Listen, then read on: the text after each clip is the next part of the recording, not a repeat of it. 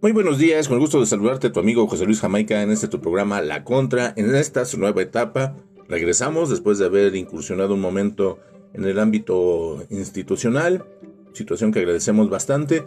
Más sin embargo, hoy regresamos a nuestro enfoque jurídico, eh, legal y de todo lo contextual en base al quehacer diario, al quehacer cotidiano.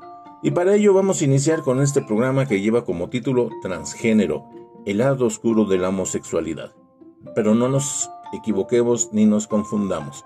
El manejar el lado oscuro del ser transgénero o del ser una situación de este tipo, no lo estamos manejando como algo demasiado malo, pero sí lo queremos manejar de una referencia en un aspecto jurídico, en un aspecto legal, para que nosotros podamos tener un antecedente de todo lo que vamos a estar platicando. Basta mencionar, por ejemplo, vamos a iniciar con qué es ser transgénero. Transgénero, de acuerdo a la Real Academia de la Lengua, nos dice que es aquella persona que de alguna forma, total o parcial, no se siente identificada o identificado con el sexo con el cual nació. ¿Esto qué quiere decir? Que un hombre no se puede sentir a gusto con eh, y quiere ser mujer, o una mujer que no se siente a gusto siendo mujer y quiere ser hombre. Por eso muchas de estas referencias también las atendemos en el antecedente de la homosexualidad. Cuando se maneja este tipo de situaciones, pues por eso lo queremos plantear, por eso lo queremos presentar de esta forma, en un ámbito jurídico, un ámbito social, incluso un ámbito político, porque lamentablemente lo tenemos que ver en base a los últimos comentarios, a las últimas noticias, a los últimos acontecimientos que se han llevado a cabo. ¿Cuáles son? Por ejemplo, tenemos en la Unión Americana, nuestros vecinos del norte, un tiroteo a inicios de año en donde en una escuela primaria de Nashville, una, mujer que se sentía hombre, eh, que fue víctima del bullying, y aquí muy al pendiente de esta situación, eh, se hizo eh, justicia por su propia mano. Y justicia entre comillas, justicia subrayado, encerrado, porque ella con unos rifles automáticos atacó hacia la comunidad escolar, lamentablemente con resultados de seis fallecidos, tres niños y tres mujeres. Finalmente la agresora fue abatida por la policía, pero teníamos este antecedente del bullying. El transgénero tiene una situación muy delicada y muy complicada de representación, de personalidad, situaciones psicológicas, situaciones psiquiátricas, que lamentablemente si no son bien atendidas, si no son bien cubiertas, pues nos pueden llevar a efectos y a casos como el anteriormente mencionado. Sin embargo, el transgénero se enfrenta a esa su vida diaria. El poder decir que no me siento a gusto con la eh, identidad que la naturaleza me dio. Pero sin embargo, si no está bien llevado, si no está bien contemplado, si no está bien atendido, tenemos estas situaciones.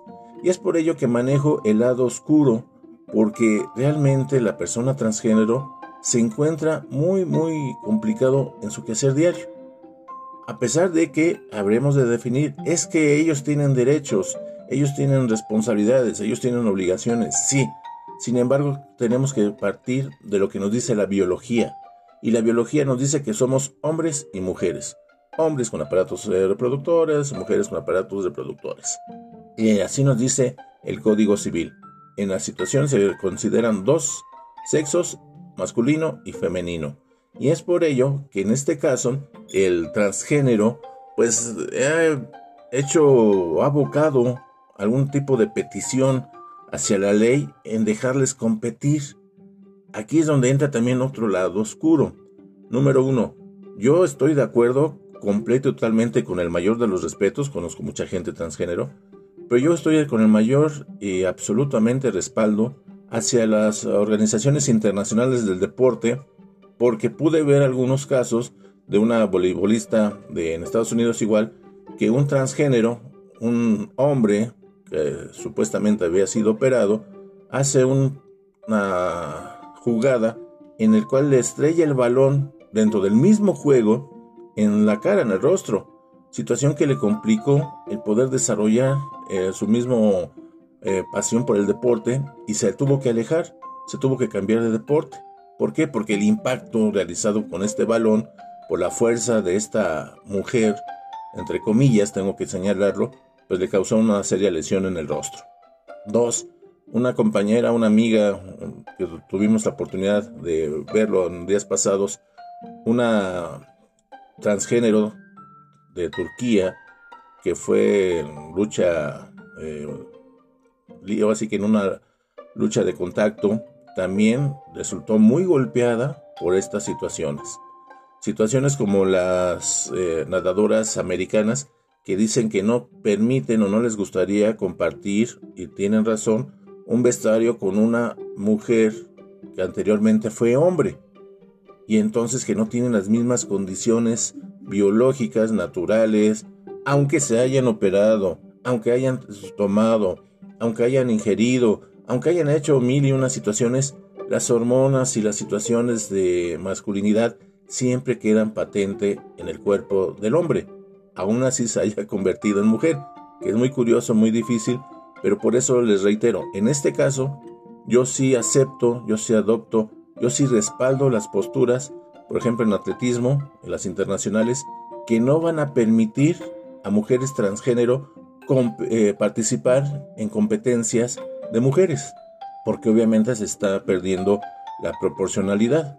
Entonces, no es limitar, no es limitar, no es coartar su libertad de participación, de desarrollo, su desarrollo básico y humano a una, a una real desarrollo de vida, sino simple y sencillamente respetar los lineamientos, respetar y hacer valer los, eh, los códices entregados, emanados y manifestados dentro de los lineamientos internacionales. Entonces, ahí es donde yo sí estoy de acuerdo en donde no se les permita a los transgéneros participar en mujeres, sobre todo, que hayan sido previamente hombres. Igual manera, para una situación de proporcionalidad y equidad, hombres, eh, mujeres que hayan sido hombres. ¿Por qué? Porque estamos hablando de esta situación. Entonces, con todo respeto, vuelvo a insistir, con todo respeto, porque estamos hablando de una proporcionalidad. Pero también en esa proporcionalidad debo de saber que mientras estamos mencionando operaciones, eh, procesos, medicamentos y demás de un hombre para convertirse en mujer, muy en el caso particular, o más bien también una mujer para convertirse en hombre, yo no puedo, número uno, asegurar en un delito, asegurar en una representación legal, en una situación en la cual una mujer que se dice hombre haya participado, yo no la puedo mencionar en una responsabilidad penal e ingresarla en una reclusión eh, provisional, parcial o total de su libertad a un cerezo, a un reclusorio donde la mayoría sean hombres, aunque ella diga que es hombre, porque al final de cuentas yo la estoy arriesgando en un internamiento, en un confinamiento único para varones.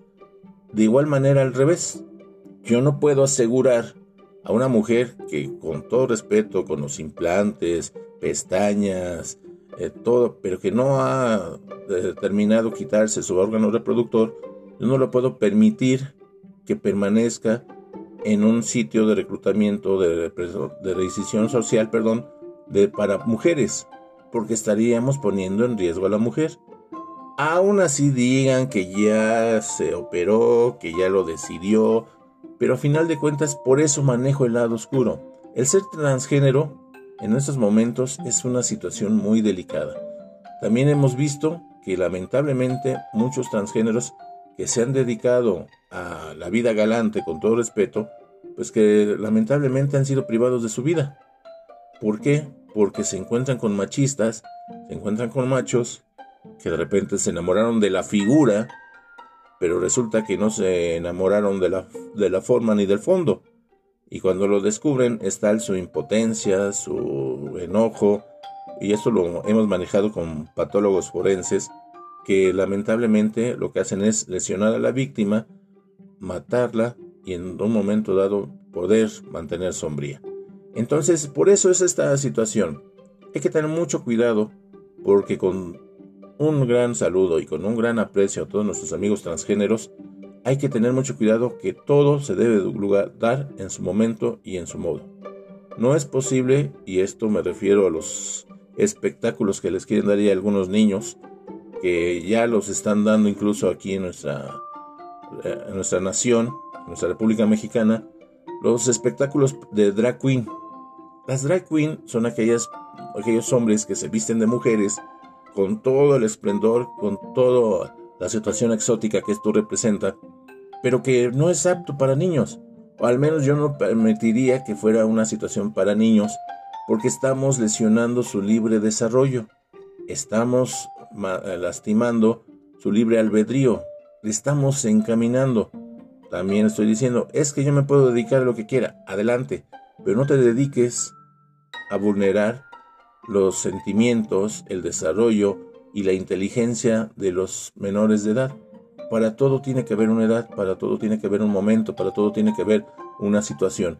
Ahí también estoy de acuerdo en un momento dado que se limiten, como lo están haciendo algunos legisladores de Estados Unidos, que se limiten los espectáculos de drag queen a mm, que no lleguen a menores de edad.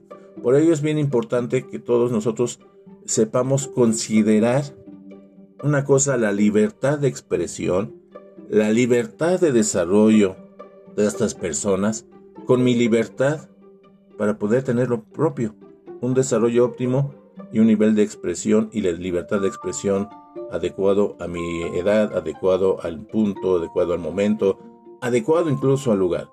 Entonces, por eso, el lado oscuro no es tanto decir es que el ser transgénero es malo. No, no es ser transgénero, no es ser malo. Sin embargo, si es malo y sí puede llegarse a convertir en algo malo cuando no se aplica o no se define en su momento. Cuando no se respetan los códigos de conducta, cuando no se respetan los derechos de los demás, cuando se violenta la situación precisamente enmarcada en el Código Civil, en el Código Penal y sobre todo en la Constitución.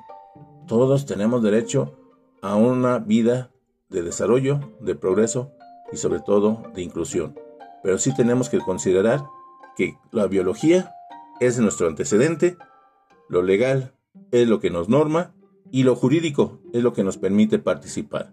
Si bien es cierto, esto es un enmarañado increíble que tendremos que definir, que tendremos que buscar, pero sobre todo tendremos que hacer valer la ley. Aquí no hay otra situación, lo contempla el Código Civil, de que si yo me cambio de personalidad, me cambio de género, me cambio de sexo, tiene que ser debidamente aprobado y mediante reconocimiento judicial. En ese momento, ahora sí, ya puedo adoptar incluso mi personalidad ante el registro civil.